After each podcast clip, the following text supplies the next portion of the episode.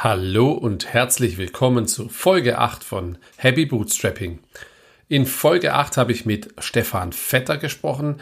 Stefan betreibt ein Open Startup namens Friendly. Friendly sitzt in der Schweiz und bietet Marketing Automation und Web Analytics als Software as a Service Lösung an. Friendly basiert dabei auf Open Source Produkten und über dieses Thema haben wir in dieser Folge gesprochen. Stefans erste Gründung war die Agentur Wortspiel und daraus hat er dann Friendly und die beiden Produkte gebootstrapped. Über all dies und mehr sprechen wir in der aktuellen Episode. Bist du selber am Bootstrappen oder eine Solopreneurin, so melde dich gerne unter hallo at happy-bootstrapping.de. Und jetzt viel Spaß mit der aktuellen Folge. Hallo Stefan. Guten Morgen, Andreas. Wer bist du und was machst du?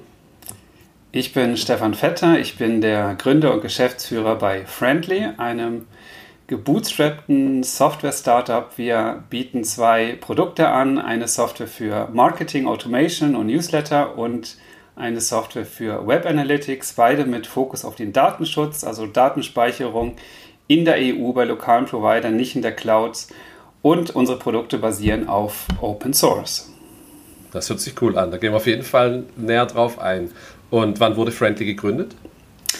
Ich habe Friendly im Februar 2020 gegründet. Also wir feiern jetzt äh, nächsten Monat unser Dreijähriges. Also zwei Wochen vor Corona-Start sozusagen. Genau, also vor dem Lockdown. Und das hatte auch die Gründung tatsächlich mit Corona zu tun. Ähm, also Corona eben ist also für mich hatte das äh, den mh, positiven Effekt im Unglück natürlich auch, dass sehr viele Termine ausgefallen sind und es schon länger mein Traum war, ein Software-Startup zu gründen und ich operativ, aber total eingebunden war in meine Agentur, die ich gegründet hatte vor mittlerweile mh, acht Jahren. Und ähm, wegen Corona wurde auf einmal total viel Zeitblöcke frei, Meetings sind ausgefallen, also eben die Leute konnten noch nicht Online-Konferenzen, also alle physischen Meetings ausgefallen, Konferenzen, Messen, alles ausgefallen. Ich hatte mal super viel Zeit und habe überlegt, was mache ich damit? Und in dieser quasi Zwangspause habe ich dann gesagt, okay, jetzt könnte die Gelegenheit sein, das zu machen, was ich schon eigentlich, was lange mein Traum war tatsächlich schon seit meiner Jugendzeit und habe dann mit Friendly ein Software-Startup gegründet. Und die Agentur ist sozusagen historisch bedingt deutlich älter. Wann hast du die gegründet? Genau, ich habe äh, eine Agentur gegründet, die heißt Wortspiel, eine Agentur für digitales Marketing. Ähm, auch in der Schweiz, so wie Friendly auch, also unser Firmensitz ist in der Schweiz, mit Zielgruppe eigentlich vor allem äh, Europa.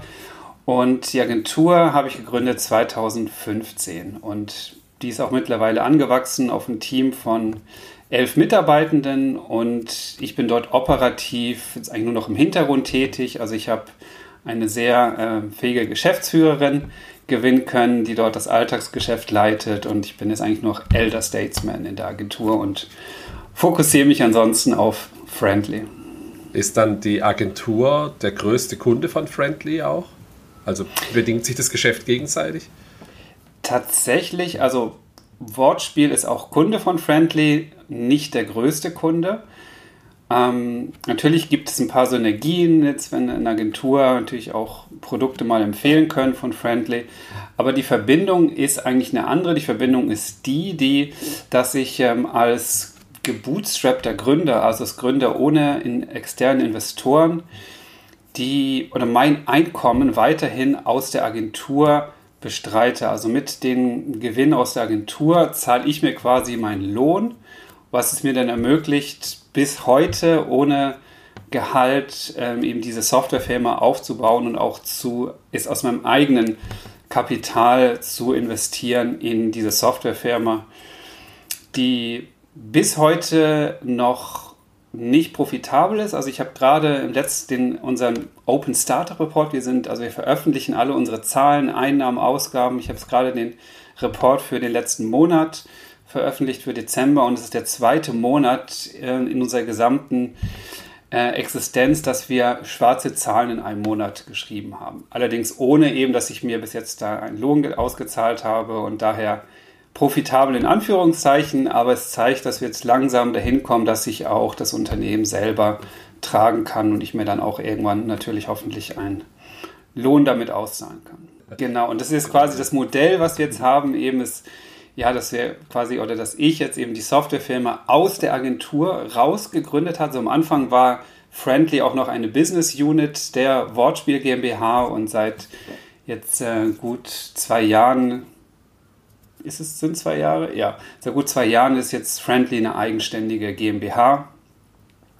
Und eben dieses Modell, dass ähm, Startups aus Agenturen entstehen, das, da gibt es einige. Also eben, es gibt natürlich viele Startups, die sind klassisch Investoren finanziert und so gewachsen, aber es gibt auch sehr viele eben Startups, die aus Agenturgeschäften entstanden sind. Zum Beispiel Basecamp ist eine bekannte Projektmanagement-Software, war eine interne Lösung von 37 Signals. Trello ist auch ein bekanntes Projektmanagement, ist aus einer Agentur entstanden. Twitter ist ursprünglich aus einer Podcast-Agentur entstanden, also wo wir jetzt gerade noch in einem Podcast äh, sitzen zusammen.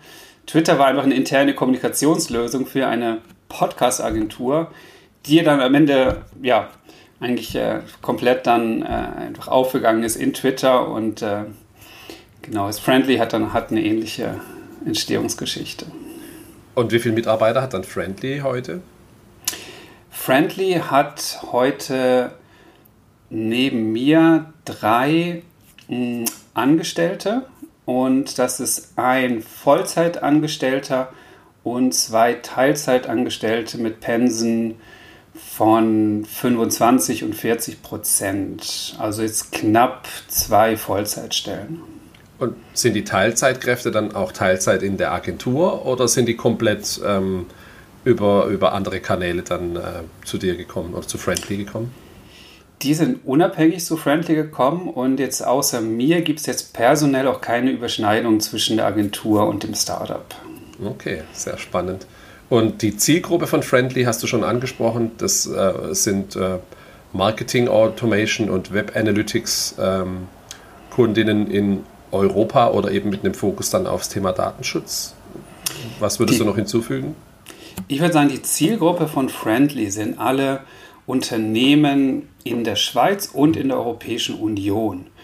Äh, aus dem Grund, dass ähm, die, mh, die Vorschriften in Bezug auf Datenschutz strenger werden, auch die Auslegung, also die DSGVO gibt es ja schon einige Zeit. Und es gibt weiterhin eben, es ist Gegenstand von Auslegungssachen. Also es gab jetzt Urteile in Dänemark, Urteile in Österreich, nachdem zum Beispiel der Einsatz von Google Analytics nicht mehr zulässig ist, weil dann eben personenbezogene Daten in die USA übertragen werden, was nicht mehr durch das Privacy Shield gedeckt ist. Das war ja eine Vereinbarung zwischen der EU und der, den USA und die wurde für ungültig erklärt aufgrund der Snowden-Leaks, weil eben Snowden belegt hat, dass die Daten gar nicht geschützt werden können in den USA. Und unsere Zielgruppe sind Unternehmen in der EU, die rechtssicher sein wollen, die E-Mail-Marketing betreiben wollen, die Web Analytics auf ihrer Website haben wollen und die eben die Sicherheit haben möchten, dass die Daten in der EU bleiben. Eben wir hosten bei lokalen Providern in der EU, also jetzt äh, konkret in Deutschland und eben auch nicht in den Clouds von Amazon oder Microsoft. Also die Daten verlassen nicht die EU und es hat auch keine Firma außerhalb der EU jetzt Zugriff, ähm, also keine Firma aus den USA hat Zugriff auf diese Daten. Und ja, denke, das ist unser Hauptfokus natürlich neben der Funktionalität, die auch ähm, sehr ausgereift ist und ähm, ja. Habt ihr dann viele Kunden bei Friendly, die aus dem äh, ja, öffentlichen Sektor kommen, die dann eben da auch einen großen Fokus drauf haben? Man hat in Deutschland auch immer wieder das Thema Schulen versus äh, Microsoft äh, Office 365 gibt es immer wieder Probleme und unterschiedliche Entscheidungen in unterschiedlichen Bundesländern. Ist es bei euch dann äh, Public Sector oder woher kommen so die Kundinnen, die typischen? Ja, das ist gut, dass du es ansprichst. Also ich denke gerade eben für den Public Sector oder eben Organisationen mit sehr hohen Anforderungen an die Daten, an die Sicherheit und an den Datenschutz denke ich, für die wir besonders attraktiv sind. Also wir haben Versicherungen, die Kunde sind bei uns, Finanzbereich, wir haben öffentliche Einrichtungen, die Kunde sind ähm, bei uns. Und interessanterweise ist es sehr gemischt. Also wenn ich jetzt grob überschlage, würde ich sagen, der Anteil an diesen Kunden mit besonders hohen Anforderungen ist, würde ich sagen, höchstens ein Viertel unserer Kunden. Und der Rest sind tatsächlich ähm, normale Unternehmen, die einen Wert legen auf Datenschutz, entweder weil sie interne Richtlinien haben oder eben weil das Bewusstsein da ist. Viele Unternehmen beschäftigen sich noch nicht so intensiv mit der Thematik, eben was passiert mit Daten, die ich jetzt in die USA übertrage, was ist noch zulässig, gerade eben bei kleinen Unternehmen, die fliegen da häufig natürlich unter dem Radar mit. Aber ich denke, es gibt eine wachsende Zahl von Unternehmen, die dort Wert drauf legt auf Rechtssicherheit und Datenschutz. Das hat natürlich auch mit dem Image selber zu tun. Also wenn jetzt ein Unternehmen für irgendwas steht und hat dann einfach Tracking-Daten auf der Webseite, wo alles direkt in die USA geht, das kann unter Umständen dann auch negatives Image sein. Und das sind dann eben Unternehmen, die eine europäische Lösung suchen und bevorzugen. Ähm, der Agenturname Wortspiel hört sich für mich jetzt eher nach so einer kreativen Agentur an die, äh, wie kommt man von, von, äh, von einer Agentur dann auf die Idee, einen Software äh, as a Service Business zu starten, einfach weil die Kundinnen von der Agentur Probleme in dem Bereich gesehen haben und dann, hey, das liegt ja auf der Hand, lass uns das mal machen. Ähm, hast du selber einen, einen Background als, als Entwickler oder worüber kam denn die Idee dann ursprünglich dann? Der Agenturname Wortspiel war tatsächlich eine Anspielung auf den alten Begriff vom Google Werbeprogramm, auf Google AdWords. Also von AdWords auf Wortspiel. Ähm, AdWords oder Google Ads heute hat einen kreativen Anteil, also die Texte machen, tragen viel zum Erfolg bei und du musst natürlich auch wirklich das Angebot in sehr knackige, kurze Texte verpacken können. Das ist ein kreativer Teil gleichzeitig auch ein hoher analytischer Teil. Deswegen würde ich jetzt Wortspiel nicht primär als Kreativagentur bezeichnen, auch wenn es einen großen kreativen Teil hat. Das ist jetzt eher datengetrieben. Und hm, ich wurde auch gefragt, eben, wie kommst dass du von einer Agentur, die jetzt mit amerikanischen Tech-Riesen arbeitet, dazu kommst, jetzt ein Software-Startup zu machen, wo es wirklich der Datenschutz im Vordergrund steht. Und der Grund ist der, dass ich ähm, in dieser Zeit, wo ich mit Google, Meta, LinkedIn gearbeitet habe, ein durchaus ambivalentes Verhältnis entwickelt habe zu diesen Anbietern. Also zum einen sehe ich das Potenzial und auch eben die Bedeutung für viele Unternehmen, die darauf angewiesen sind, auf diesen Kanälen präsent zu sein und Werbung zu schalten. Und eben andererseits habe ich auch einen tiefen Einblick bekommen in diese Unternehmen, wie sie arbeiten, wie sie mit zum Thema Datenschutz sich positionieren, wie sie Entscheidungen treffen und eben auch Dinge gesehen, die ich nicht so cool finde und wo ich dann eben mit Friendly bewusst eine Alternative anbieten möchte zu diesen Marketingkanälen, nämlich mit Marketingwerkzeugen. E-Mail-Marketing ist sicher immer noch eines der effizientesten und stärksten Marketing-Tools und es ist ein offener Standard, der keiner Firma gehört, so wie zum Beispiel Google Ads oder Facebook Ads. Und wo ich eben Friendly bewusst als Alternative positioniere zu Marketing über diese Tech-Plattform. Nicht, vielleicht nicht als Ersatz, also nicht als Ersatz für alle Firmen, aber ich denke, es gibt durchaus einige Firmen, ja, die sich einen großen Marketingkanal aufbauen können damit und dadurch vielleicht sogar etwas auf äh, die äh, US-Plattform verzichten können in ihrem Marketing. Kann ich dann relativ einfach äh, migrieren, jetzt wenn ich äh, aktuell Google Analytics Nutzer bin, zu eurem Analytics oder wenn ich jetzt Mailchimp-Nutzer bin oder was gibt es noch für Automation-Software, ist es relativ einfach dann ähm, für mich das umzuschalten. Gibt es einen One-Click-Importer für meine historischen Analytics-Daten oder was gibt es äh, da zu beachten? Genau, also bei Web Analytics ist Google Analytics ja natürlich der Platzhirsch, also mit einem Marktanteil von weit über 90 Prozent. Und dort haben wir einen direkten Import, also du kannst alle deine historischen Daten von Google Analytics importieren in unsere Software, hast sie dann weiterhin äh, gespeichert. Und eben die Bedienung ist auch sehr ähnlich wie die von, also von Friendly Analytics, ist unser Analytics-Produkt, ist sehr ähnlich wie die zur ähm, klassischen Version von Google Analytics, also zu Universal Analytics. Das neue Google Analytics 4 ist relativ anders in der Bedienung, das heißt eben auch für Unternehmen, die jetzt gerade vor der Entscheidung stehen, zu Google Analytics 4 migrieren zu müssen, sich dort einzuarbeiten, alles neu aufzusetzen, ist eben jetzt eigentlich auch ein guter Zeitpunkt, sich zu überlegen, will ich weiter im Google-Universum bleiben mit meinem Web Analytics oder suche ich eine alternative Software. Und neben uns gibt es natürlich auch andere Alternativen aus der EU, die Web Analytics anbieten. Und unser zweites Produkt, Friendly Automate, das Marketing Automation, eben ich denke, da sind die größten ähm, Marktbegleiter, sicher Mailchimp jetzt für Newsletter oder HubSpot Active Campaign für Marketing Automation. Dort haben wir jetzt keinen One-Click-Import. Das ist auch, also es liegt natürlich auch daran, dass ähm, die, einfach dass die, diese Systeme viel komplexer sind.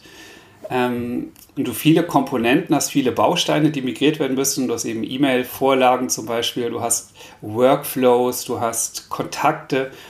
Und eben, was wir dort machen, ist, dass wir Unternehmen begleiten bei der Migration. Also wir nehmen unsere Kunden da an die Hand und können auch mit den Kunden zusammen Exporte aus der bisherigen Software durchführen und die dann bei uns importieren.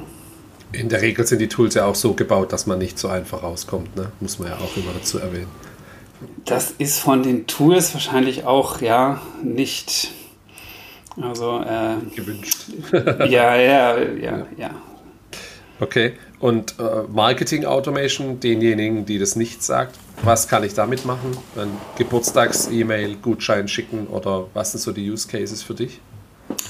Ja, ich sehe eigentlich, ich sehe drei Haupt-Use Cases für Marketing Automation. Der erste Use Case ist, dass Marketing Automation helfen kann, Leads über deine Webseite zu generieren. Eben normalerweise hast du vielleicht eben bestimmte Call to Actions auf der Webseite. Du möchtest irgendwie, bietest ein White Paper an oder ein Beratungsgespräch im Tausch für irgendwas und mit Marketing Automation kannst du das Ganze noch dynamisieren. Das heißt, du kannst dann schauen, welche Seiten besucht jemand auf einer Seite, welche nicht, was klickt jemand an und kannst darauf basierend unterschiedliche Call to Actions anzeigen, eben für verschiedene Zielgruppen und erhöhst dadurch die Chance, dass jemand dann ähm, seine oder ihre Kontaktdaten mit dir teilt und ein Lead wird. Also du erhöhst die Conversion Rate deiner Webseite. Die zweite Hauptanwendung ist für mich so das Thema Lead Nurturing. Also eben wenn du Kontakt gewinnst, je komplexer dein Angebot ist oder je teurer dein Angebot, desto mehr Vertrauen braucht eine Person. Und eben mit Lead Nurturing kannst du eine Person über längere Zeit begleiten, immer wieder in Kontakt treten kannst du wirklich Zeiträume definieren und sagen, eben dann und dann passiert das. Wenn die Person so reagiert, dann schicke ich diese E-Mail, ansonsten diese E-Mail und kannst so immer mehr das Vertrauen stärken mit der Person durch Kontaktpunkte und natürlich auch im Laufe dessen deine Leads qualifizieren. Also du kannst Lead Scoring verwenden, das heißt, du kannst dann für bestimmte Aktionen Punkte vergeben und siehst dann, wer sind die Leads mit dem größten Interesse. Das heißt, wenn du dann, wenn du Sales machst ähm, manuell, dann kann sich der Sales auch auf die Leads fokussieren, die die höchste Erfolgswahrscheinlichkeit haben. Und ich denke, die dritte Hauptanwendung von Marketing Automation ist, die wird eigentlich am meisten vernachlässigt, ist die Bestandskundenaktivierung. Also wenn du ein Unternehmen hast, jetzt vielleicht anders als eine Agentur, die sehr überschaubar viele Kunden hat, aber nur B2C bist oder eben ein Unternehmen bist mit sehr vielen Kunden, dann kannst du auch bestimmte Trigger definieren und kannst sagen, Leute, die mal dieses Produkt gekauft haben, die Kategorie, aber schon länger als sechs Monate und ähm, vielleicht den und den Warenkorb hatten, den schicke ich jetzt eine E-Mail und sage, ich habe hier ein Angebot für dich und kann dann so meinen vorhandenen Kundenstamm besser wieder aktivieren. Okay. Wie unterteilen sich die, die, ähm, ja, die Umsätze? Also wie, wie groß ist äh, das Analytics-Produkt im Vergleich zu dem Marketing-Automation-Produkt? Ja, wir sind ein Open Startup, das heißt eben, wir veröffentlichen alle unsere Umsätze, alle unsere Kosten, unsere Löhne alles in unserem Blog auf friendly.ch. Und das Analytics-Produkt, ich habe es jetzt vor wenigen Tagen gerade mal ausgerechnet, hat einen Anteil in unserem Umsatz von 15% und Marketing Automation eben entsprechend dann von 85%. Und das liegt auch daran, dass natürlich die Abo-Gebühren jetzt im Bereich Marketing Automation höher sind als Web Analytics, was es eher ein Commodity-Produkt ist. Also wir haben mehr als 15 Prozent der Kunden nutzen äh, Analytics, aber der Umsatz ist natürlich jetzt ein deut deutlicher Überhang, auch eben, weil Marketing Automation ja eine höhere Preiskategorie hat. Verstehe. Jetzt, bevor wir jetzt bei dem Thema Open Startup weitermachen, reden wir mal kurz noch über Open Source. Ähm, ja, äh, als Basis, ich glaube, das habt ihr auch auf der äh, Webseite. Ich werde ja auch alle die Links auch später in die Show Notes packen. Ähm, als Basis habt ihr sehr viele Open Source Komponenten im Einsatz. Ähm, liegt es daran, dass es ohne die jetzt gar nicht möglich gewesen wäre, das aufzubauen? Committet ihr da zurück oder wie ist da eure Strategie in Bezug auf Open Source?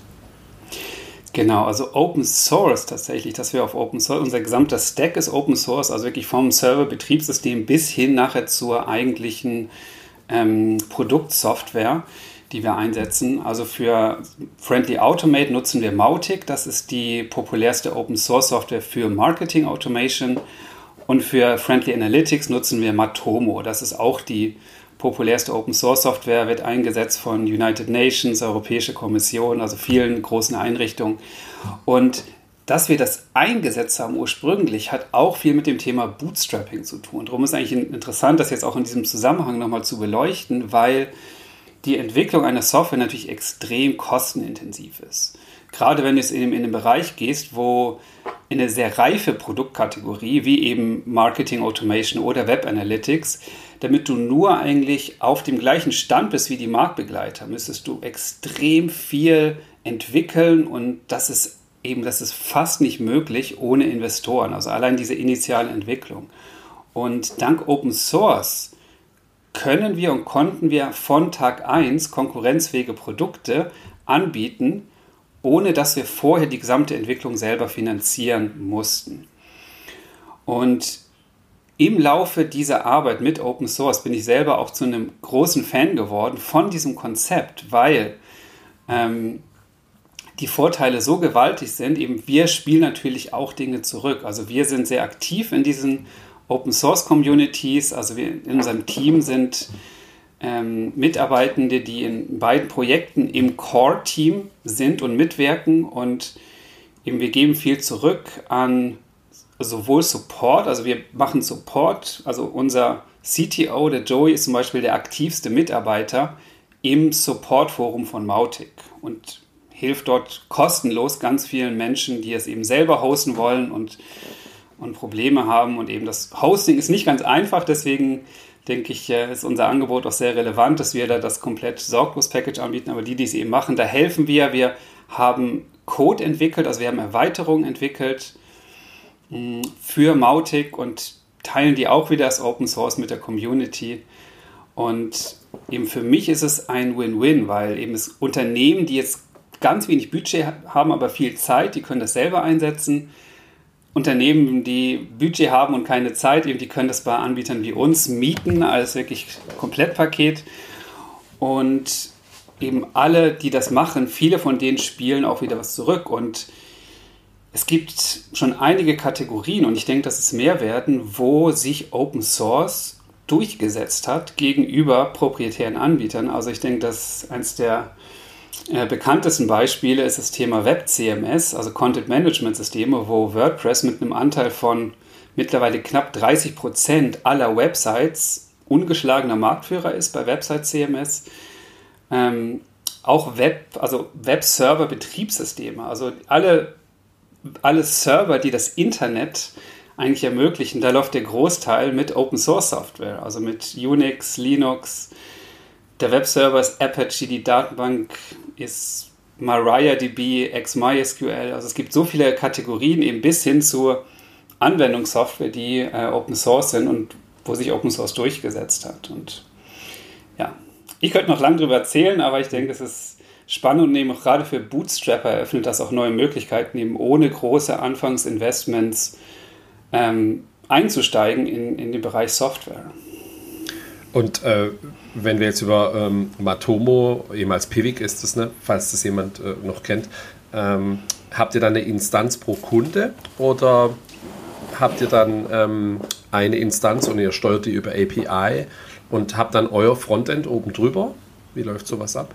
Ja, das ist abhängig eben von der sogenannten Mandantenfähigkeit der Software. Und bei Matomo äh, gibt es eine eingebaute Mandantenfähigkeit und dort unser Friendly Analytics Produkt ist eine, eine Multimandanteninstanz, ähm, die wir in der EU und in der Schweiz hosten, also je nachdem nach Kundenwunsch und wo dann Kunden auf der gleichen Instanz gehostet sind.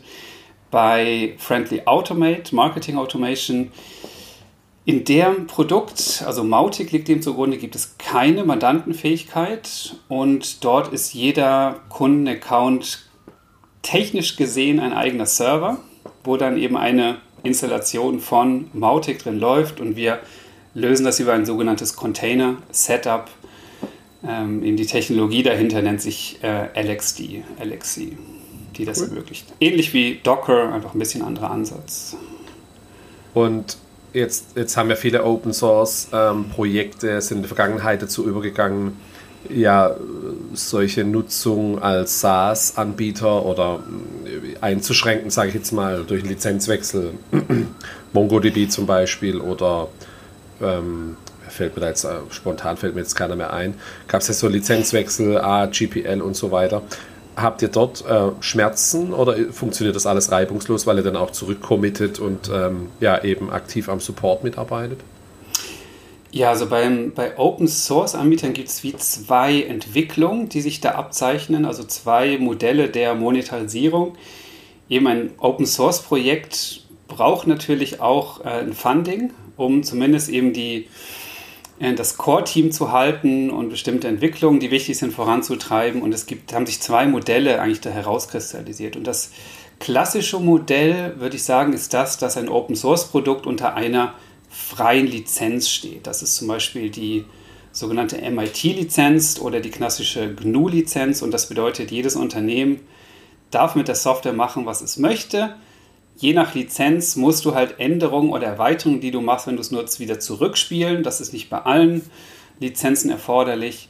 Und die Organisation oder das Unternehmen hinter dem Open Source Projekt verdient mit ergänzenden Produkten oder Services. Das ist zum Beispiel das Modell, das WordPress fährt, also Automatic, die Firma hinter WordPress verdient Geld mit Dienstleistungen und weiteren Angeboten zu WordPress. Also du kannst dann Premium-Funktion von ihnen buchen und damit verdienen die ihr Geld. Das zweite Modell ist die einschränkende Lizenz. Das ist eine Lizenz, wo du nicht einfach das Produkt nehmen darfst und als Software as a Service anbieten kannst. Das ist zum Beispiel die AGPL, das ist die Affero GPL heißt das. Ähm, mit dieser Lizenz, du darfst es dann auch, also je nach, je nach Lizenz darfst du es eben als SaaS hosten. Du musst aber auch jede Änderung in deinem SaaS wieder zurückspielen oder ist es gar nicht erst möglich. Es gibt auch äh, Produkte, die, wo du eine Lizenz kaufen musst, das ist dann aber nicht mehr wirklich Open Source. Also sie nennen es dann vielleicht quelloffen, weil du den Quelltext einsehen darfst. Aber Open Source ist ein geschütztes Konzept und es ist nur dann wirklich Open Source, wenn du es auch ohne Lizenzgebühren selber einsetzen darfst. Aber es gibt eben, es gibt einige Entwicklungen, also einige Produkte, die ihre Software, also ihren Quellcode veröffentlichen, aber wo du eine Lizenz kaufen musst, wenn du es als SaaS anbieten möchtest. Wenn du es einfach nur für dich selber hostest, dann ist es eben teilweise möglich und kostenlos, aber du darfst eben dann kein Geld mehr mit dieser Software selber verdienen. Das ist jetzt bei beiden Software, Softwares, die wir einsetzen, nicht der Fall. Also sowohl Mautic als auch Matomo haben eine echte Open Source Lizenz und jedes Unternehmen darf es für sich einsetzen und auch als Produkt an andere Unternehmen vermieten. Und die Projekte profitieren ja auch davon, wenn ihr. Und die Projekte ja. profitieren natürlich dann eben auch davon, dass mehr Organisationen mitwirken und mithelfen, die Software zu verbessern. Also, mhm. eben jetzt im, also in, im, im in Bezug auf äh, Mautic. Dies, die Firma hinter Mautic, die es gekauft hat, die heißt Acquire. Das ist die gleiche Firma, die auch zum Beispiel Drupal hat, das hm. CMS. Und die bieten das selber auch an als Hosted-Lösung bei Acquire. Ähm, und sie profitieren natürlich davon, dass sie eben viele Entwicklerressourcen sparen, weil andere Unternehmen, die das ebenfalls Mautic einsetzen, dann auch helfen, das Produkt zu verbessern. Und jetzt im Fall von Mautic sind es ungefähr 100.000 Unternehmen, die die Software einsetzen. Jetzt bei Matomo wüsste ich die Zahl jetzt nicht, aber es sind auf jeden Fall ziemlich viele. Ja, ich glaube, es sind nochmal deutlich mehr. Wahrscheinlich deutlich mehr, ja. Ja, okay. Und dann ähm, kommen wir von Open Source mal zum Thema Open Startup. Du hattest es im Intro schon angesprochen. Ihr lasst da ganz schön die Hose runter, sage ich jetzt mal bei Friendly. Ich kann mir unter friendly slash open anschauen, wie es aktuell äh, zahlenmäßig bei euch aussieht. Du schreibst einen monatlichen Open Startup Report. Ähm, transparenter geht es ja eigentlich fast nicht mehr. Ne? Die nächste Stufe wäre jetzt Zugriff aufs Bankkonto über, über so ein Web-Dashboard. Äh, ähm, woher kommt das und warum macht ihr das? Ja, den Zugriff aufs Bankkonto haben wir tatsächlich schon mal überlegt. ähm, also das kommt daher so dieser Open Startup-Gedanke. Also ich denke, die wir haben das natürlich nicht erfunden. Also die Firma, die das populär gemacht hat, ich weiß auch nicht, ob sie es erfunden haben, die, die heißt Buffer. Das ist eine Social Media Software Startup. Die machen das seit über zehn Jahren. Und die hat mich sehr inspiriert äh, mit dem, wie sie es machen. Und ich bin also tatsächlich auch durch ihre Open Startup Berichte bin ich zu einem Fan geworden dieser Firma. Und sie sind da sehr radikal. Also sie haben unter anderem ihr Bankkonto veröffentlicht äh, und äh, ihre kompletten Löhne, eben ihre Einnahmen, ähm, ihr Produkt, Backlog, also sehr viel Information und ich denke, es eben es braucht einen gewissen Mut, das zu machen, weil es eben auch gerade, was machst du, wenn es mal nicht so gut läuft? Also bleibst du immer noch transparent und wie gehst du damit um?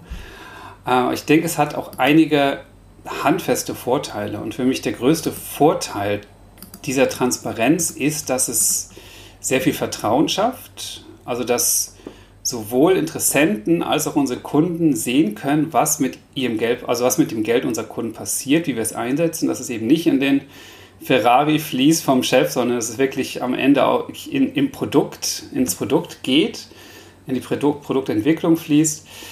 Ähm, die Firma Buffer, eben das Vorbild, die äh, hatten sich überlegt, eben als sie ihre Löhne veröffentlicht haben, hatten sie eben auch immer die Risiken abgewogen. Und bei ihnen ist so das Prinzip und mittlerweile auch bei Friendly, äh, wir veröffentlichen alles, wenn es keinen guten Grund gibt, der dagegen spricht, es zu veröffentlichen. Das ist eigentlich so unser Mantra in dem Bezug. Und sie haben sich überlegt, okay, wenn wir jetzt unsere Löhne veröffentlichen, dann kriegen wir keine guten Bewerbungen mehr, weil dann sehen ja alle, dass wir nicht so gut zahlen können wie die großen Tech-Riesen. Die verdienen dann ja viel mehr, wenn sie zu Google gehen oder zu Amazon. Und sie haben es nachher doch gemacht, weil sie offenbar mehr gute Gründe dafür hatten.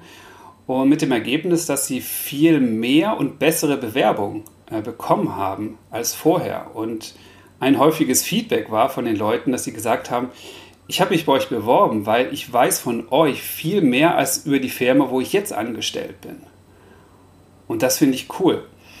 Und eben das wäre jetzt so der, der Recruiting-Aspekt. Ähm, ich denke, es gibt auch einen, einen Vorteil, weil es bessere Entscheidungen ermöglicht, weil je mehr natürlich ein Mitarbeiter weiß und auch versteht, was hat meine Arbeit für eine Umsatzrelevanz, wie steht es überhaupt mit unseren Umsätzen, also je mehr Informationen Person hat, desto bessere Entscheidungen kann sie hoffentlich treffen. Jetzt auch im Sinne aufs Unternehmen und jetzt nicht nur jetzt auf den Bereich, wo man vielleicht jetzt tätig ist, sondern man sieht mehr das große Ganze durch die Information.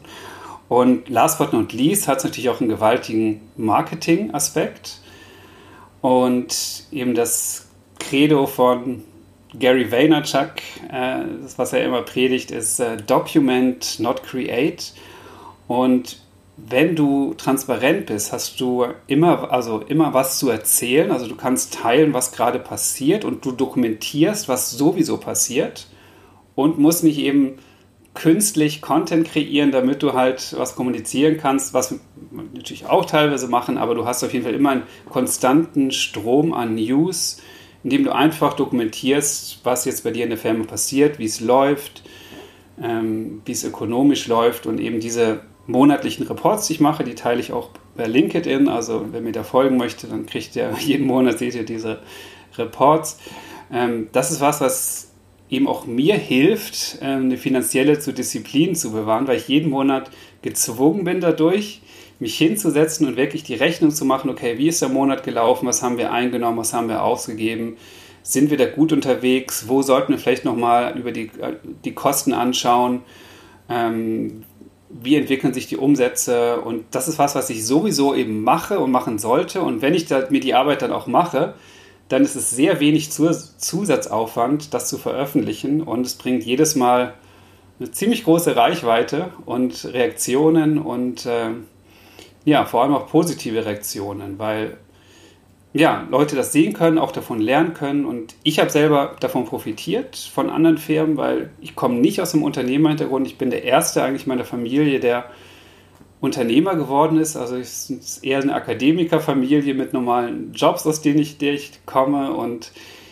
ich, auch in der Schule habe ich das nie gelernt. Und ich hatte nicht wirklich jetzt Vorbilder in meinem engeren Umfeld, die Unternehmer sind. Und ähm, ich hatte einfach das Privileg, dass ich eben einigen Leuten online folgen konnte bei Twitter, schon vor 15 Jahren oder länger, ähm, die da sehr viel geteilt haben und eben auch in ihrer Entscheidungsfindung mich haben reinschauen lassen und ihre Zahlen, wo ich dann einfach, ja, gelernt habe, wie die Entscheidungen treffen und wie die mit ihren Kosten umgehen etc.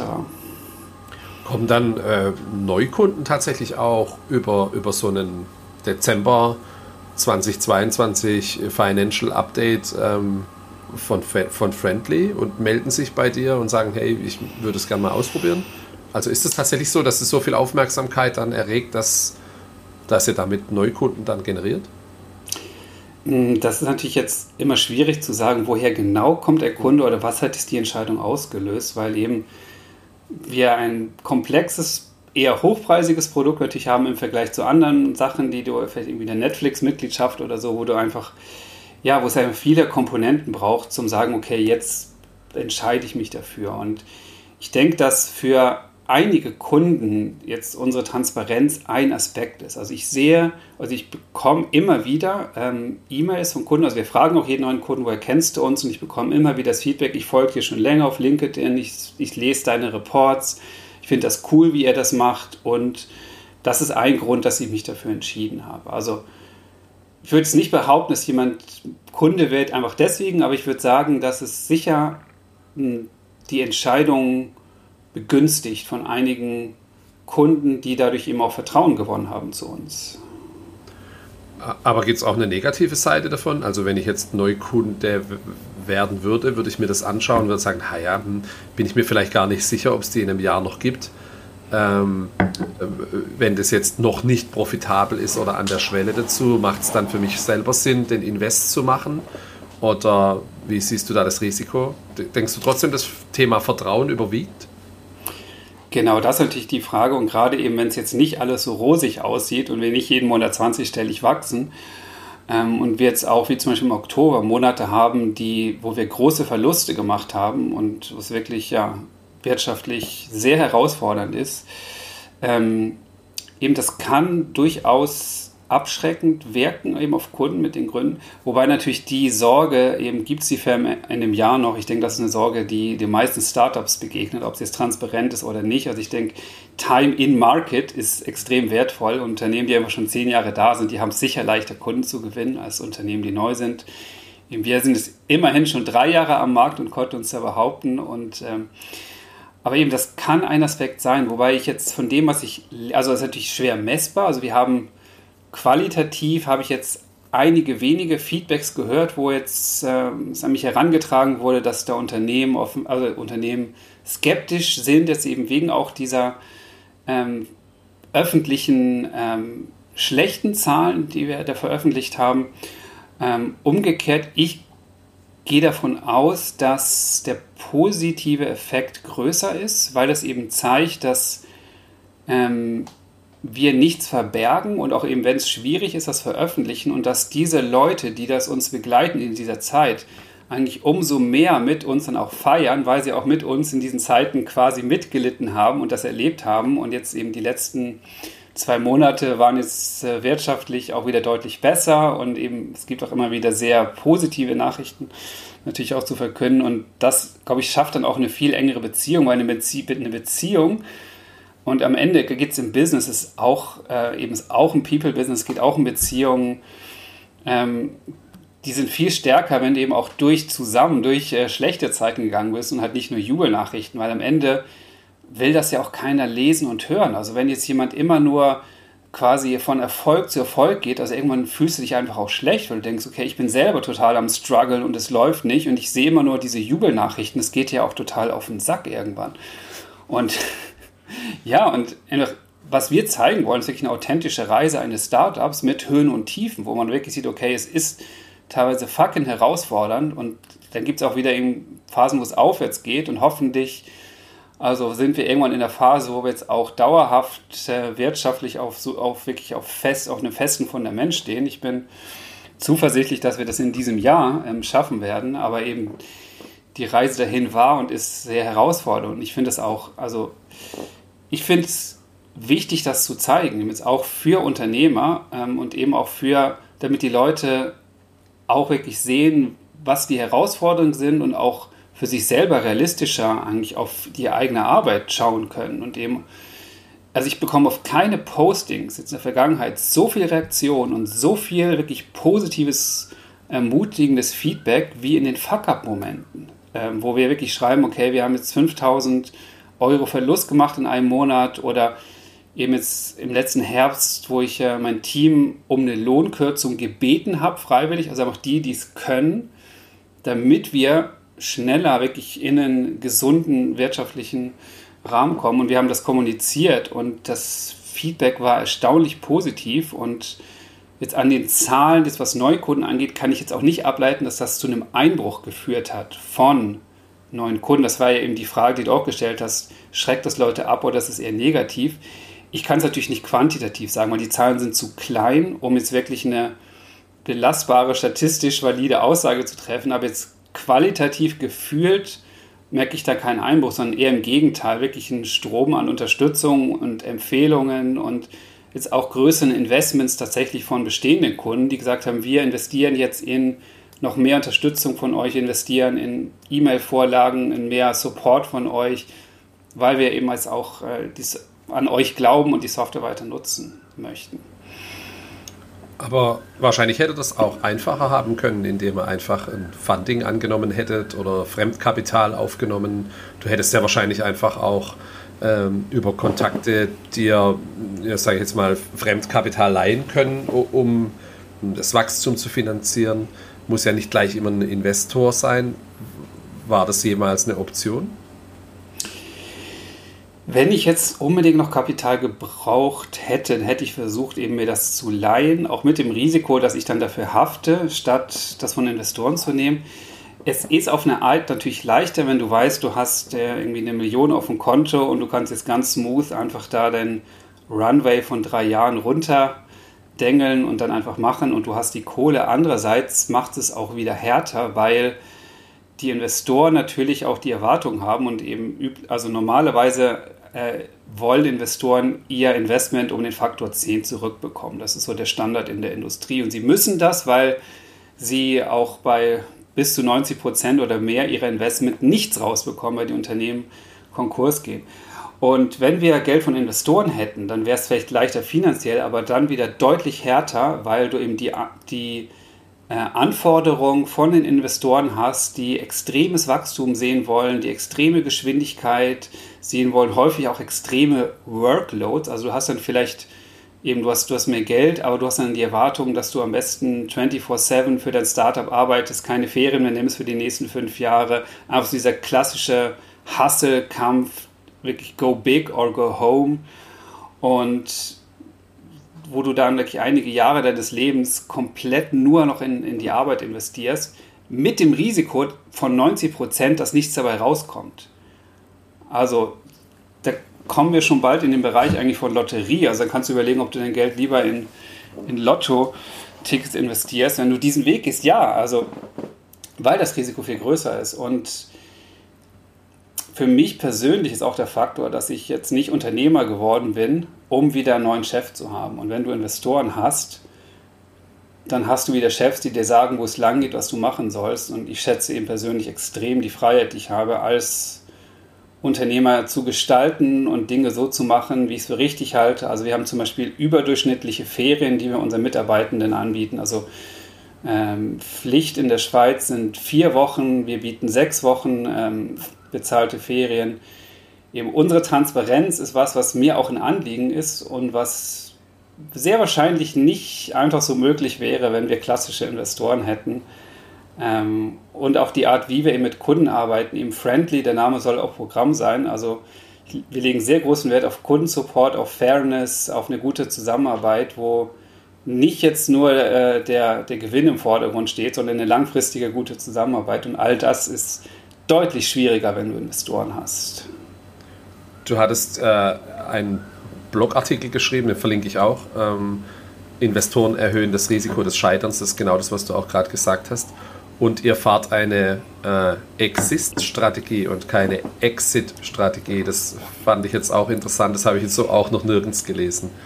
Ähm, ist es genau deshalb auch ähm, ja, stetig malt das Mühlrad äh, und immer langsam wachsen, aber dafür eben friendly?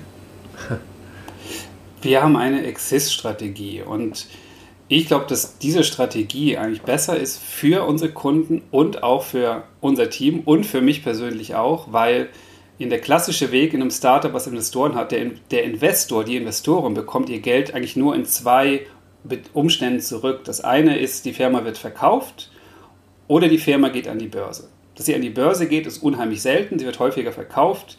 Wenn die Firma verkauft wird, bedeutet das in sehr vielen Fällen, das Produkt wird eingestampft. Also entweder war es ein Equi-Hire, dann wollte der Käufer nur das Team haben, oder das Produkt wird gemerged in eine größere Software und verschwindet dann auch. Und das ist Mist für alle Kunden. Das ist Mist für Kunden, die dort investiert haben, die zufrieden sind mit dem Produkt. Die haben das, sich ja für das Produkt entschieden aus, aus Gründen und die dann wieder mit leeren Händen dastehen und eine neue Lösung brauchen. Also für Kunden ist es Mist, für das Team ist es auch Mist, weil in der Regel bleiben die vielleicht noch ein oder zwei Jahre, sind dann genervt von der Kultur im neuen Unternehmen und kündigen. Ähm, und für mich selber als Gründer, ich lebe im Moment meinen Traum. Also das, was ich jetzt mache mit Friendly, ist das, was ich seit meiner Jugend machen wollte. Ich hätte damals schon den Traum, ein Software-Startup aufzubauen. Und wenn ich jetzt die Firma verkaufen würde, was mache ich dann? Ich bin jetzt nicht der Typ, der jetzt einfach nur noch am Strand rumliegen würde und nichts macht. Und ich müsste mir das, was ich jetzt habe, alles wieder aufbauen. Und so machen das viele Gründer. Sie bauen, machen irgendwas groß, verkaufen das nur, um dann zu merken, dass es dass ihnen langweilig ist oder dass sie, kein, dass sie eine Herausforderung brauchen und versuchen das Ganze zu wiederholen und scheitern dabei häufig auch wieder, was natürlich auch wieder normal ist. Und dann geht dieser ganze Zyklus von vorne los. Und warum das Ganze? Also mir ist es viel lieber, eine Firma aufzubauen, die ich von Anfang an so gestalten kann, dass ich gerne dort arbeite, dass mein Team gerne dort arbeitet, dass wir glückliche Kunden haben und wo wir eben langfristig im Markt sein können und eben auch Geld verdienen, damit es uns auch weiterhin gibt. Und ein Vorbild von mir ist zum Beispiel Basecamp bzw. 37 Signals, die ich schon erwähnt habe. Also diese Exist-Strategie ist inspiriert von Basecamp und Basecamp hat in ihren hm, hat in ihren, ich glaube sogar in ihren, in ihren AGBs drin, äh, eine Garantie until the end of the Internet. Also sie bieten alle ihre Produkte so lange an, wie das technisch möglich ist. Auch Produkte ist alte Version ihrer Software oder Produkte, die sie gar nicht mehr verkaufen heute, weil Kunden sich dafür entschieden haben. Und solange diese Kunden zufrieden sind, können die die Software weiterhin bei, bei ihnen beziehen, solange sie möchten. Sogar ja. eine ältere Version, wenn Sie sagen, die neue Version, die will ich gar nicht mit der neuen Oberfläche, ich bin zufrieden, können Sie sie weiter nutzen. Ich meine, wer macht sowas schon? Ich finde das geil. Ja, verstehe. Ich bin auch großer Fan von denen. Ich hatte jetzt auch im, im Newsletter ähm, das Thema Cloud. Bei denen wird ja gerade auch nochmal neu beleuchtet. Das fand ich auch sehr spannend. Und vor allem finde ich die Bücher mega gut. Da steht immer sehr viel drin, das man mitnehmen kann. Ähm, verlinken wir alles dann, oder verlinke ich nachher alles. Ähm, genau. Du, du hast auch, äh, letztes Thema zum Thema Investoren. Es gibt auch einen Elternartikel, erstes Übernahmeangebot. Ähm, verlinke ich natürlich auch. Ähm, hast du damals äh, nur kurz ähm, einen Screenshot gepostet, anonymisiert und geschrieben, so machen wir nicht? Ähm, Gab es, wie oft habt ihr in, oder hast du in der letzten Zeit dann noch Nein gesagt und, und wirst du das weiterhin dann tun, nehme ich an? Ich werde das weiterhin tun. Also Friendly bleibt unverkäuflich. Ich habe tatsächlich gar nicht so viele Anfragen bekommen diesbezüglich. Also wir hatten eine ziemlich schnell, nachdem wir ungefähr 1000 Euro monatlichen Umsatz erreicht haben. Dann kam die erste Anfrage. Und ich würde sagen, jetzt in den drei Jahren gab es vielleicht drei Anfragen von Investoren. Und das kann sicher auch mit unserer Transparenz zu tun haben, weil ich denke jetzt für Kunden ist es gar nicht so entscheidend, wenn die sehen halt, okay, es ist finanziell knapp oder wir haben jetzt kein Hockeystick-Wachstum, wir haben ein regelmäßiges Wachstum in den drei Jahren, konstantes Wachstum, aber kein Hockeystick. Und das ist natürlich tödlich für Investoren, die einen zehnfachen Return haben wollen. Also ich denke, das kann sicher auch damit, oder das hängt sehr wahrscheinlich auch damit zusammen, dass, dass die Investoren direkt schon an der Tür sehen können, das ist für mich jetzt kein Investment Case, jedenfalls nicht für die Strategie, die ich als klassischer Investor verfolge. Hm. Verstehe. Okay, cool. Danke für den Einblick. Jetzt, jetzt haben wir ein paar Vorteile von, vom Thema Bootstrapping schon angesprochen für dich. Ähm, das Thema, du möchtest äh, entscheiden können, du möchtest weiterhin ähm, ja, an, an der Front sein und was zu tun äh, zu haben und nicht verkaufen.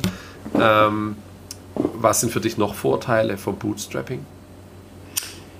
Für mich die Vorteile vom Bootstrapping sind, dass du gezwungen bist, von Tag 1 eigentlich Wert zu generieren für deine Kunden. Also du musst dir von Anfang an überlegen, ähm, was bringt dein Angebot den Kunden und was ist es wert und wie bekommst du Kunden dazu, dass sie dafür bezahlen.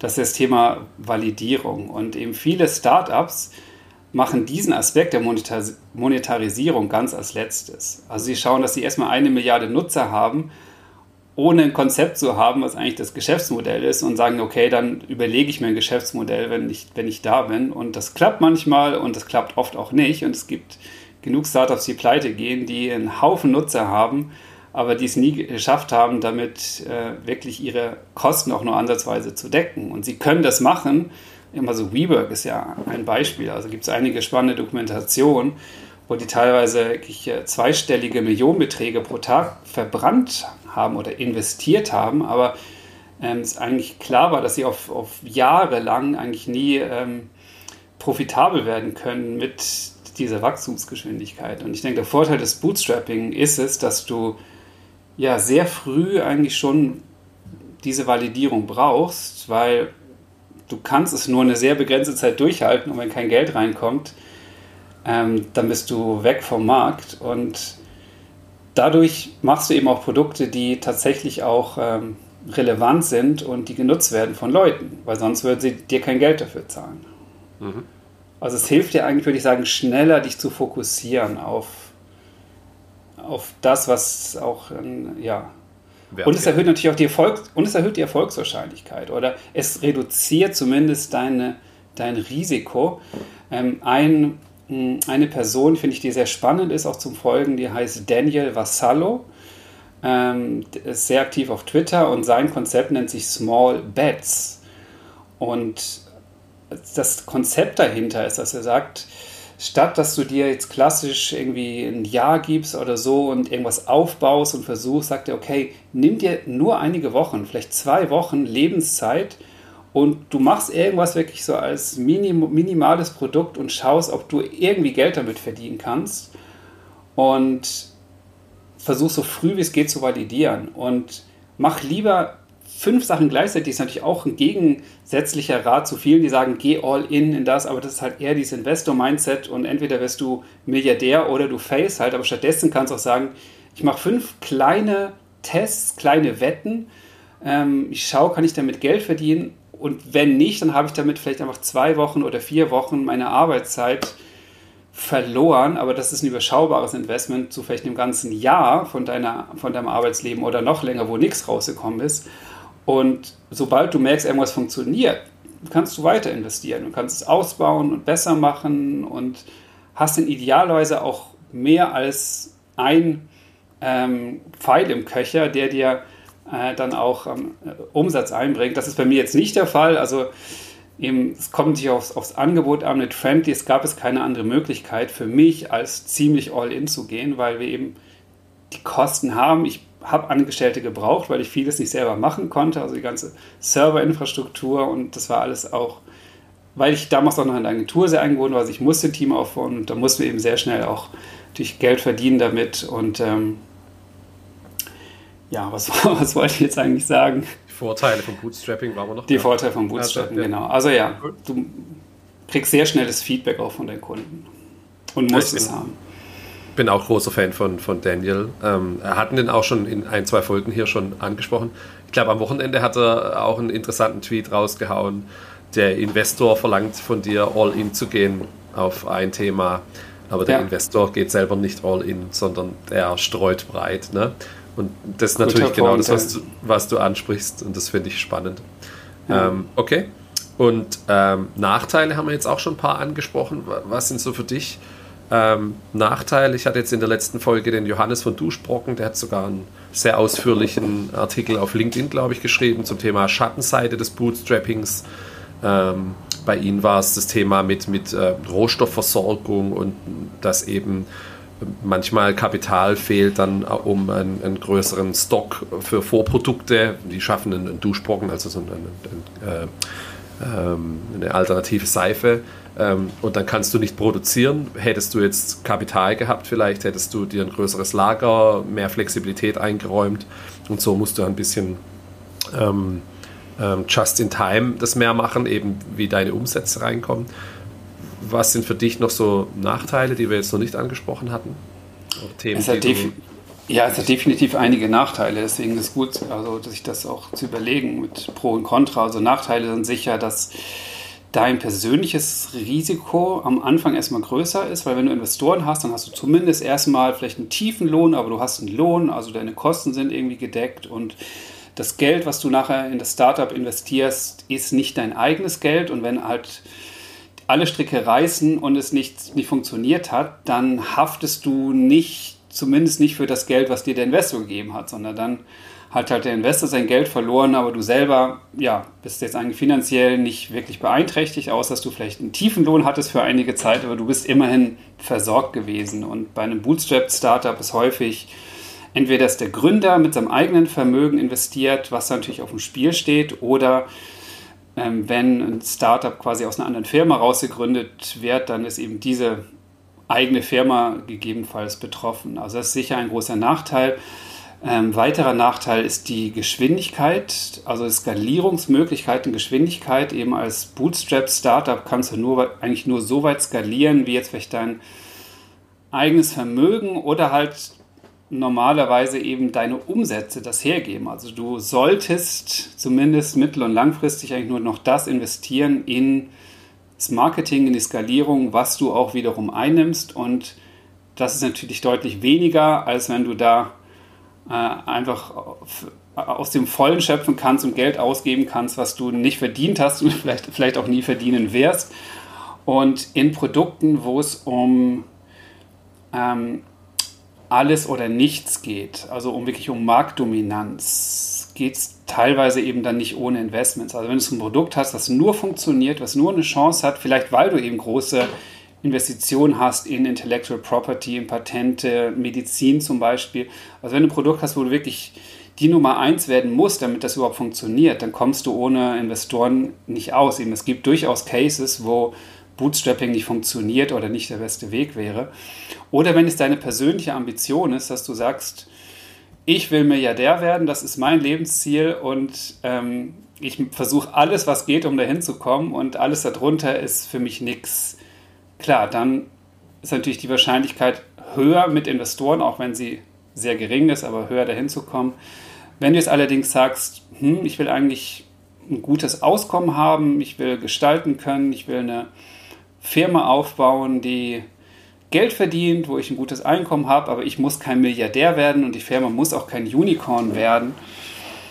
Eben dann spielt die Skalierung keine Rolle, und es eben auch ein Produkt ist, was funktioniert, ohne dass du Marktführer bist. Und das ist bei uns der Fall. Also wir müssen nicht die Nummer eins sein in dem, was wir machen. Eben ist, ich denke, der Markt ist groß genug, in dem wir sind, also in unserem Produkt ist groß genug für verschiedene Anbieter und wir können Sachen ähm, indem wir klein sind, was große Firmen nicht können. Oder wir können zum Beispiel als europäisches Unternehmen können wir Dinge, die die Marktführer nicht können. Zum Beispiel ein Mailchimp oder ein HubSpot oder ein Google Analytics, die werden nie oder sehr unwahrscheinlich ihren Hauptsitz in die EU verlegen. Das heißt, sie können vom Datenschutz nie konkurrieren in der EU mit uns zum Beispiel in Europa. Das heißt, wir können da was anbieten, was diese Firmen nicht können. Und ähm, eben von dem her denke ich, es gibt durchaus äh, gute Gründe oder eben Vorteile, ähm, wenn du klein bist oder Dinge anders machst als die, die Großen. Mhm. Okay. Und jede, also in, klar, wenn du jetzt natürlich in, einem, in einer absoluten Nische bist, aber jetzt in unseren Bereichen, das ist Mainstream Software und auch als Nischen, also wenn du wirklich nur eine kleine Nische hast, einen kleinen Marktanteil, ist es genug, um eine profitable und solide Firma aufzubauen. Spannend, echt ein cooler Einblick, vielen Dank. Ähm, jetzt lebst du und arbeitest äh, nicht in der Schweiz, wo der Firmensitz ist, sondern in Thailand. Was äh, hat dich dazu bewegt, dann den, den Lebens, also der Lebensstil ist wahrscheinlich auch nur möglich, weil du jetzt eben eine eigene Firma hast, bootstrapped unterwegs bist. Ähm, das sogenannte der, der, Lifestyle, den hast du angepasst ähm, im äh, typischen Business-Jargon. Ähm, ist das ähm, ja die, die, die Life-Balance, die Work-Life-Balance, die ist für dich ein bisschen anders äh, geregelt. Warum ist es so? Ja, also ich äh, lebe als digitale Nomade. Das heißt, ähm, ich habe meine Firmen so organisiert, dass ich von überall damit arbeiten kann und ich pendle im Moment zwischen der Schweiz und vor allem Thailand. Also eben mein Mittelpunkt ist weiterhin in der Schweiz. Eben die Firmen sind auch in der Schweiz, aber ich kann viel Zeit auch des Jahres äh, woanders verbringen und an Orten sein, wo ich mich wohlfühle und, und die mir gut tun. Und in letzter Zeit ist es vor allem Thailand, wo ich sehr gerne bin. Mir tut das Klima hier sehr gut. Ähm, die Menschen sind sehr freundlich und ähm, einfach die Lebenskosten sind sehr attraktiv. Und seit der Corona-Pandemie, und das ist äh, wirklich auch mit all den Schmerzen und, und Todesfällen und, und schlimmen Dingen, die sie gebracht hat, ein Vorteil ist wirklich dieser Digitalisierungsschub, der damit eingesetzt hat und der die meisten Unternehmen, würde ich sagen, um zehn Jahre nach vorne katapultiert hat, was die Digitalisierung angeht und wo eigentlich jetzt fast jedes Unternehmen in der Lage ist, ähm, per Videokonferenz zu arbeiten und Meetings digital abzuhalten, nicht mehr vor Ort. Und das spielt mir und anderen natürlich jetzt in die Karten, dass du hm, sehr viel im Business jetzt auch abwickeln kannst, ohne dass du dafür vor Ort sein musst. Und ich denke natürlich weiterhin ist es eine andere Qualität. Also ich schätze es, wenn ich Leute persönlich kennenlernen kann, wenn man sich wirklich mal begegnet und zusammen was essen geht, was trinken geht. Das ist eine ganz andere Qualität. Ähm, und gleichzeitig kannst du auch über längere Zeit eben viel oder sehr, also professionell und normal arbeiten, auch an anderen Standorten, jedenfalls in unserem Bereich als Wissensarbeiter. Und davon profitiere ich natürlich und eben, ich denke, im Alltag macht es für unser Team und ist auch für unsere Kunden tatsächlich keinen Unterschied, wo ich arbeite und eben dementsprechend ähm, ja, bin ich dann oder nutze ich diese, dieses Privileg, eben dort zu arbeiten, wo ich äh, mich am wohlsten fühle und am glücklichsten bin. Und ermögliche das auch allen in unserem Team. Also jetzt äh, in beiden Firmen arbeiten wir komplett remote und auch jetzt in meiner Agentur Wortspiel haben wir von Anfang an seit 2015 komplett remote gearbeitet. Und also im Team, alle waren alle remote. Niemand ist dort äh, irgendwie ins Büro gekommen und einfach mit Kunden hatten natürlich viele Meetings, weil viele Kunden nicht diese Reife hatten oder einfach den Wunsch hatten, äh, persönliche Meetings zu machen. Aber eben seit Corona ist es auch dort extrem zurückgegangen. Also jetzt auch in der Agentur haben wir seit Corona nur noch einen Bruchteil der Meetings mit Kunden wieder vor. Also Meetings im Sinne von Offline-Meetings. Also wir haben weiterhin viele Gespräche natürlich, aber ein Großteil davon ist mittlerweile tatsächlich in, äh, in die Videokonferenz gewandert. Mhm. Cool. Das ist spannend. Was machst du dann sonst noch so außerhalb von, von Friendly und Wortspiel? Du hast auch ein Buch geschrieben oder mitgeschrieben. Ähm, man gibt, es gibt auch diverse Presseartikel natürlich jetzt über das Thema Open äh, Startup und, und so weiter.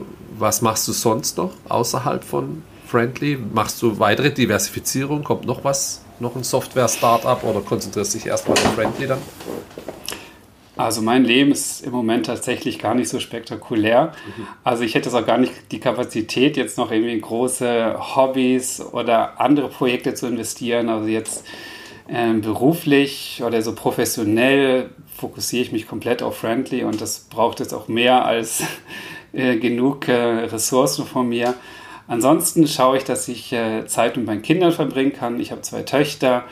Ähm, ich versuche regelmäßig Sport zu machen als Ausgleich und äh, auch sehr wichtig eben, ich versuche wirklich einen guten Cut zu haben. Ich hatte lange Zeit eben, du kennst vielleicht auch, wenn du was aufhörst, die Tendenz, ich habe sehr viele Stunden gearbeitet und eher zu viel gearbeitet und das kann auch Selbstbetrug sein, weil eben es ist einfach häufig nicht mehr Pareto, also du äh, würdest eigentlich mit weniger Zeit auch wahrscheinlich nicht deutlich weniger umsetzen oder erreichen können. Und was ich jetzt in letzter Zeit versuche, ist wirklich auf eine gesündere Balance zu kommen und wirklich mir Zeiten, also Cuts zu setzen und sagen, ich arbeite bis zu dieser Zeit, zu einer vernünftigen Zeit am Abend.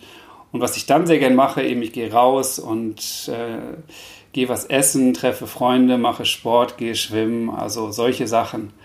Ähm, ja, unspektakulär, aber für mich passt. für mich passt. Ja. Super. Stefan, vielen, vielen herzlichen Dank für den ja, transparenten Einblick. Die Links packe ich, wie gesagt, äh, alle in die Show Notes. Ähm, viele Grüße nach Thailand. Und dann machen wir vielleicht ja, in einem Jahr mal wieder ein Update. Was hast du für Ziele noch für Friendly für dieses Jahr?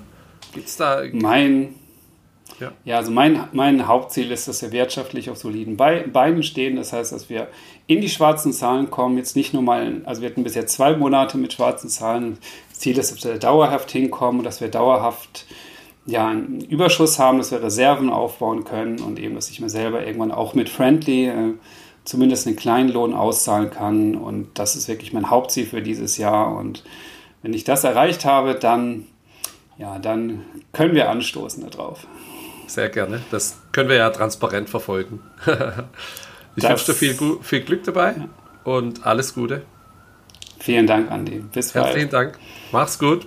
Ciao. Ciao. So, das war auch schon die achte Folge von Happy Bootstrapping. Vielen Dank, dass du es bis hierhin geschafft hast. Schick mir gerne Feedback auf die aktuelle Folge oder bewerte den Podcast im Player deiner Wahl. In der nächsten Woche spreche ich mit Arvid Kahl. Arvid hat äh, ein Bootstrap SaaS-Unternehmen für einen life-changing Amount verkauft, lebt jetzt in Kanada und schreibt heute hauptsächlich Bücher, Newsletter, macht einen Podcast oder verkauft einen Kurs zu Wachstum auf Twitter. Deshalb hört gerne rein nächste Woche zur Folge 9. Bis dann, ciao.